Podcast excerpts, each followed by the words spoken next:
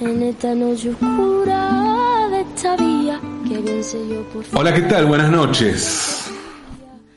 Buenas noches. Fernando Botero es uno de los pintores y escultores más importantes de Colombia y seguramente también el más famoso. Personalmente me gusta Botero, ¿no? Tiene esa cosa de- de popularidad que a veces hace que quede mal, ¿no? En determinados circuitos, en determinados... Decir que me gusta Botero, a mí me, gusta mucho, me gusta su humor, su desenfado pop, me gusta la forma juguetona un poco que tiene de encarar el arte.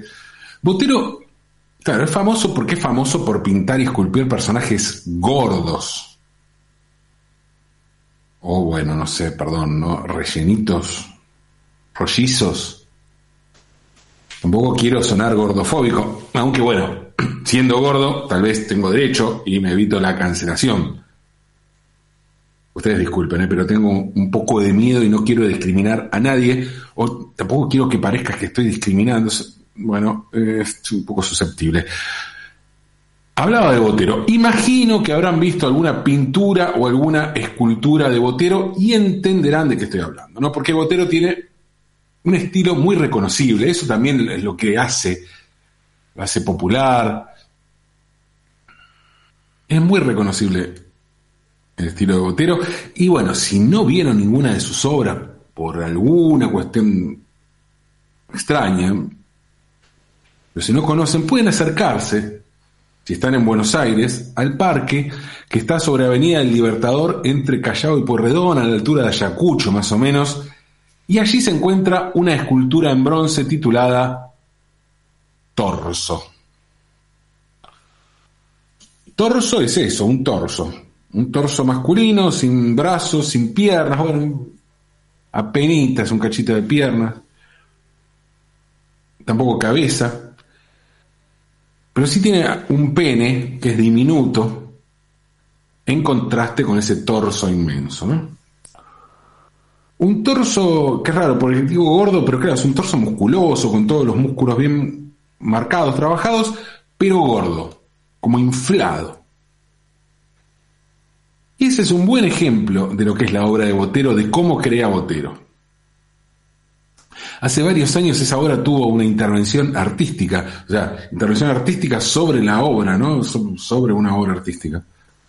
Eh, muy divertida esa intervención, muy en sintonía de lo que es esa obra. Un grupo artístico agarró y le colocó al torso un slip rojo. Si está en Mar del Plata también, ¿eh? Hay una escultura de Botero, de Fernando Botero, llamada La Dama Reclinada y está en el patio del Paseo Aldrey, en el centro comercial, un centro comercial que queda en lo que era la antigua estación de tren. Muy lindo el lugar. Y otra vez la escultura es lo que dice el título, ¿no? Y otra vez aparecen las redondeces y este humor de Botero. Como les dije, Botero es una celebridad pop del arte latinoamericano y mundial. Mundial, sí. Si andan por Barcelona, ¿eh? Pueden ir hacia la Rambla del Raval, donde hay otra escultura de Botero. En este caso es un gato, un gato gordo, regordete, parado en sus cuatro patas. Personalmente, me gustan más las esculturas de Botero que las pinturas de Botero. Bueno, me parece que ese juego que propone Botero se luce más en un espacio público que en un museo. Y el juego en cuestión es el de la gordura. Bueno, otra vez, no, no sé si llamarlo así o cómo llamarlo. Digamos que es un juego al que Botero llama volumen y redondez. Alguna vez explicó el artista lo siguiente, dice, dijo, el volumen se lo aplico a todo, aplico la redondez a todo. Pero atención, ¿no? porque esto podrá parecer gracioso, pero el artista tiene algo más para decir. Y es lo siguiente, ¿qué dijo Botero? Mis obras son sensuales. Les decía que en lo personal me gustan más las esculturas, sí, sí. Pero también reconozco que las pinturas la pintura, en realidad, la pintura de Botero permite adentrarnos en capas de lectura más variadas, siempre con un formato similar. Pero la pintura nos permite ver un desarrollo muy importante e interesante de una parte acotada pero intensa de su obra, de la obra de Botero, que es el de los cuadros políticos. Sí, cuadros políticos. Botero hizo un par ya no de cuadros, sino de series de cuadros retratando situaciones políticas, muy concretas y muy contemporáneas. Por un lado está la muestra de 2004, las torturas de Abu Ghraib, de Abu Ghraib, perdón, Abu Ghraib, las torturas de Abu Ghraib, que también se compiló en un libro, ¿no? Abu Ghraib, Abu Ghraib, Abu Ghraib, es el nombre de un lugar donde había una cárcel en Irak durante la ocupación estadounidense. A principios de, 2003 se difundieron unas imágenes de soldados estadounidenses torturando a ciudadanos iraquíes. Pero no solo eso, torturaban, pero además se burlaban de ellos y esas imágenes estaban hechas claramente con el objetivo de compartirlas entre los soldados para reírse de los iraquíes. Y hubo una imagen bastante difundida por entonces, que fue una montaña de gente colgada, desnuda, sucia, humillada, el horror. El horror. Y delante los soldados estadounidenses sacando una sacándose una foto como si estuvieran frente a la pirámide de Egipto. Sí, el horror. Y sí, Botero pintó el horror. Un horror que no es para las plazas, para el lugar público, para que los chicos se suban o para que todo el mundo se saque selfies. Los cuerpos del horror de Abu Ghraib, que pintó Botero, son gordos, como todos los personajes que pinta Botero. Sin embargo, aquí no hay humor. Ni siquiera hay grandes restos de gesto pop. En los cuadros de las torturas aparecen las exageraciones que hacen al estilo o al gesto o a la narrativa de Botero. Y eso hace que el horror se resignifique, porque lo que irradia Botero con sus personajes gordos es un aire naif. Botero se aprovecha del lugar común del gordo, bonachón e inocente y sus obras tienen cierto aire infantil. Por eso un gato gordo, grande, de bronce, en una plaza pública, invita a que los chicos se suban y jueguen, que los padres les saquen fotos. Ahora, un torturado de Abu Ghraib, gordo y al óleo, nos marca el fin de la inocencia. Por eso Botero no cambia de estilo en sus cuadros políticos. Sigue con los gordos, con las gordas. Pero conservando ese estilo, lo que cambia es la lectura de los acontecimientos el contexto del recurso. Y pasa de la inocencia a un grito desesperado. Botero hizo otra serie sobre un tema político. Y con esa serie hizo una muestra y con la muestra también un libro. Y la muestra y el libro que se publicó sobre la muestra tienen un título que no necesita explicaciones. El título es La violencia en Colombia.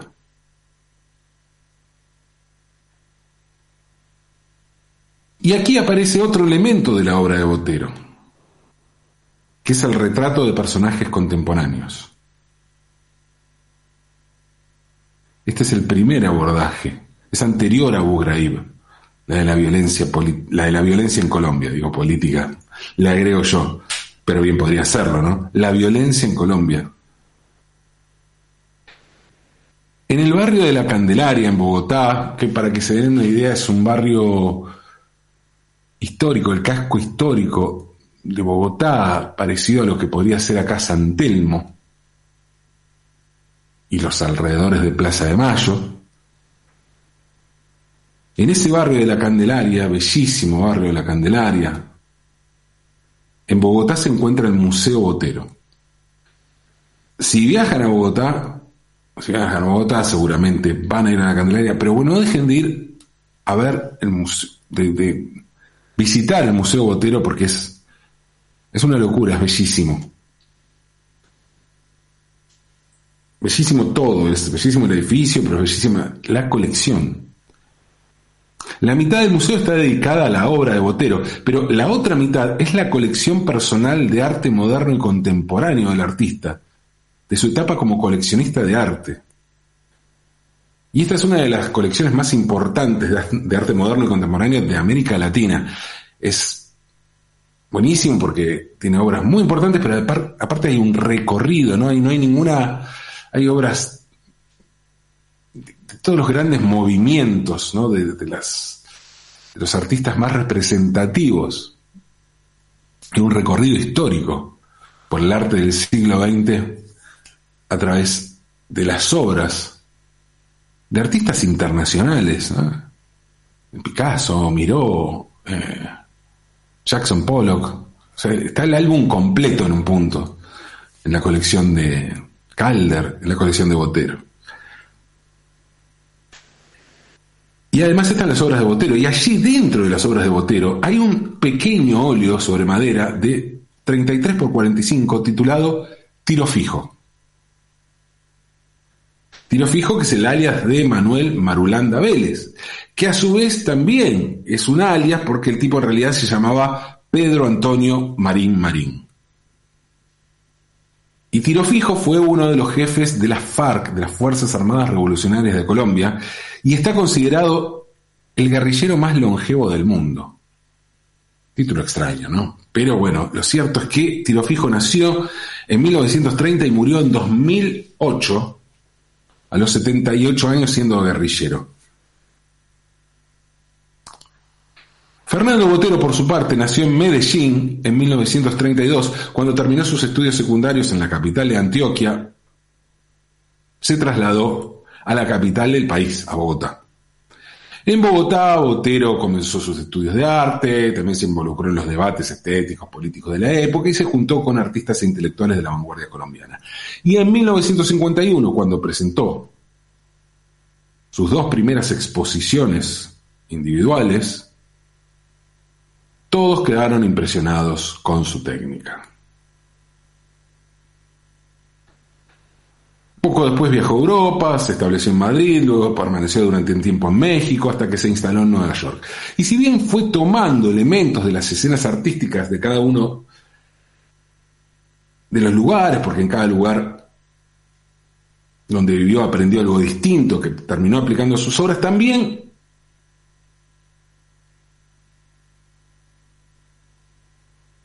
creó un estilo determinado y un poco se mantuvo allí en esa figuración de trazo grueso o gordo. Incluso en Nueva York, donde predominaba entonces el, expresionismo abstracto, algo que parece muy alejado de su estilo figurativo, Botero experimentó con una pincelada agresiva y la utilización de tonalidades fuertes, el uso de formatos grandes, muy habitual esto en artistas como Jackson Pollock, Franz, Klein o Willem de Kooning. Pero él siguió con esta, con esta figuración, ¿no? Con esta figuración gorda, porque en, el arte nada es lineal, y uno de los maestros de Pollock fue el muralista mexicano David Alfaro Siqueiros. Y resulta mucho más evidente rastrear en la obra de Botero elementos de Siqueiros o de los otros dos grandes artistas del muralismo mexicano, como Diego Rivera o José Clemente Orozco. Claro que también podríamos ver en Botero una mirada pop en su obra, ¿no? Podríamos, si no sería más un lugar común, porque esto es algo que se, repite mucho, Botero haciendo, siendo un poco pop, ¿no? Porque a nadie se le ocurriría dudar, dudar de esto, de Botero, de que Botero tiene una mirada pop, al punto que Botero pintó versiones gordas de tres cuadros, tres cuadros que originalmente se hicieron entre los siglos XV y XVII, dos italianos y uno español, hizo versiones gordas del díptico del duque de Urbino de Piero de la Francesca, de la Gioconda de Leonardo da Vinci y de las Meninas de Diego Velázquez. Y estas tres obras de Botero están mucho más cerca de las versiones de cuadros clásicos que pintó el artista pop estadounidense Roy Lichtenstein que las versiones de cuadros de Velázquez que hicieron Pablo Picasso o Francis Bacon. Pero bueno, les dije que Botero nació en Medellín, y aunque dejó su ciudad antes de cumplir 20 años, el vínculo con Medellín siguió durante toda la vida, tanto que cuando quiso abrir el Museo Botero y traer toda su colección a Colombia, cuyo traslado fue un acontecimiento nacional, se calcula que la la colección Botero estaba evaluada en aquel momento en 200 millones de dólares. Cuando llevó su colección a Colombia, primero pensó en albergarla en Medellín. Pero bueno, después las autoridades de Medellín pusieron algunos reparos, hubo algunas discusiones y finalmente el museo se montó en Bogotá, en el bellísimo edificio histórico del barrio también histórico de la Calendelaria del que les hablaba. Pero luego de eso, Botero donó varias obras al Museo de Medellín, al Museo de Antioquia, como se llama. Claro, hablamos de la relación de Botero con su ciudad natal. Hablamos de Medellín, pero ya hablamos también de violencia en Colombia.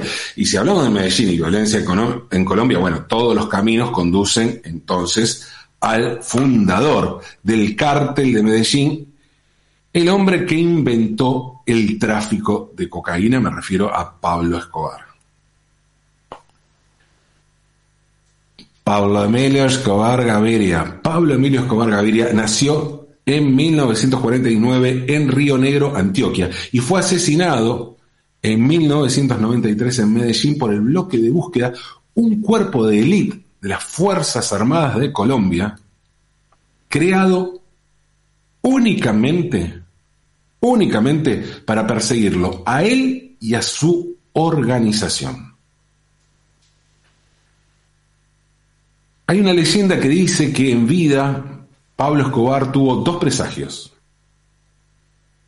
El primero fue que Fernando Botero lo pintaría a él algún día. Y el segundo que Álvaro Uribe llegaría a ser presidente de la nación. Y lamentablemente, y no lo digo por el retrato de Botero, las dos profecías se cumplieron.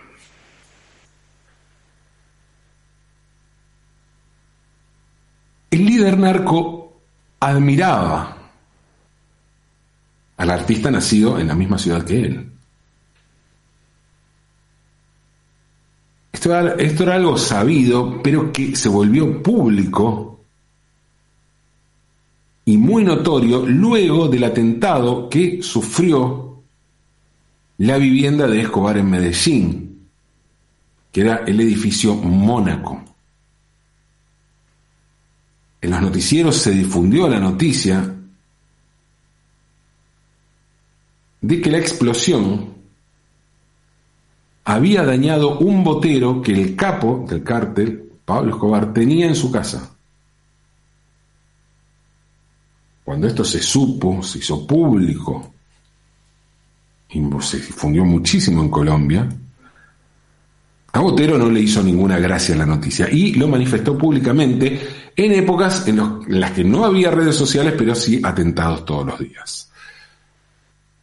Tiempo después, Botero contó lo siguiente sobre aquel episodio del atentado en la casa de Escobar. Dijo, le pedí al director del periódico El Tiempo que escribiera una, editorial que informara que yo sentía repugnancia por el hecho de que Escobar tuviera una de mis obras. Mi amigo periodista me pidió entonces que después de escribir me fuera del país por seguridad y así lo hice. Empaqué y me fui para Europa.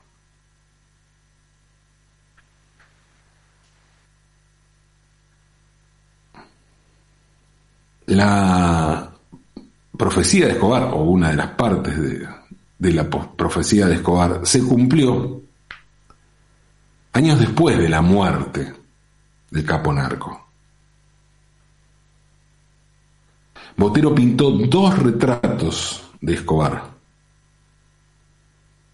Y si bien fueron en momentos distintos y tienen formatos distintos también, los dos podrían formar parte de una misma secuencia, de un mismo momento, casi como dos fotogramas funcionan. Esos cuadros son La muerte de Pablo Escobar, de 1999, y Pablo Escobar muerto, de 2006. En el primero de los cuadros, Escobar aún está de pie, y en el otro de mayor formato ya está en el piso. En ambos casos hay una épica que remite a Goya, Y esto produce una paradoja, porque Botero odia a Escobar, pero al pintarlo no puede escapar de la condena a la muerte, de condenar a la muerte, que a nosotros cuando lo vemos nos dé pena esa muerte. Y por lo tanto, se hace cargo, a conciencia o no, de dejar abierta la puerta a la imagen heroica del Robin Hood paisa, que tenía y tiene cierta parte de la población de aquella ciudad sobre la figura del líder narco. Porque además los cuadros son buenísimos, están magníficamente pintados. Estos dos cuadros fueron donados por Botero al Museo de Antioquia, en la misma ciudad de Medellín, como les decía, donde nacieron Eli Escobar y donde también murió Carlos Gardel. Cuando Botero donó el primero de los cuadros, junto a unas 50 obras más, dijo lo siguiente. Soy contra el arte como arma de combate, pero en vista del drama que sufre Colombia, llegó el momento en que sentí la obligación moral de dejar un testimonio sobre un momento tan irracional de nuestra historia.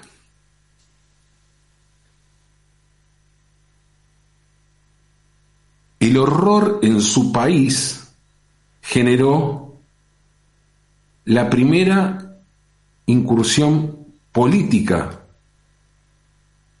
de Botero en sus obras y en este caso, más precisamente, en sus cuadros, en sus óleos.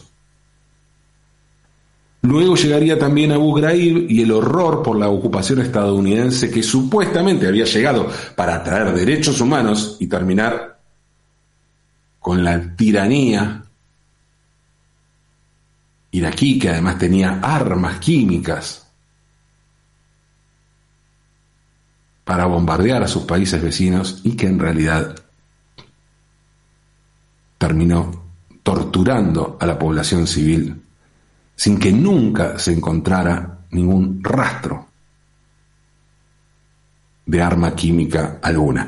Ante esos horrores, Botero decidió poner el cuerpo, el cuerpo o los cuerpos, cuerpos gordos, cuerpos redondos, redondeces, curvas, porque la historia, tal como nos la cuenta Botero, parece ser un asunto gordo, un asunto que tiene muchas, muchas vueltas.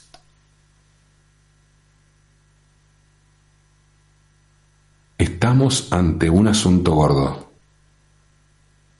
Redondiemos. Redondiemos. Aunque es de noche.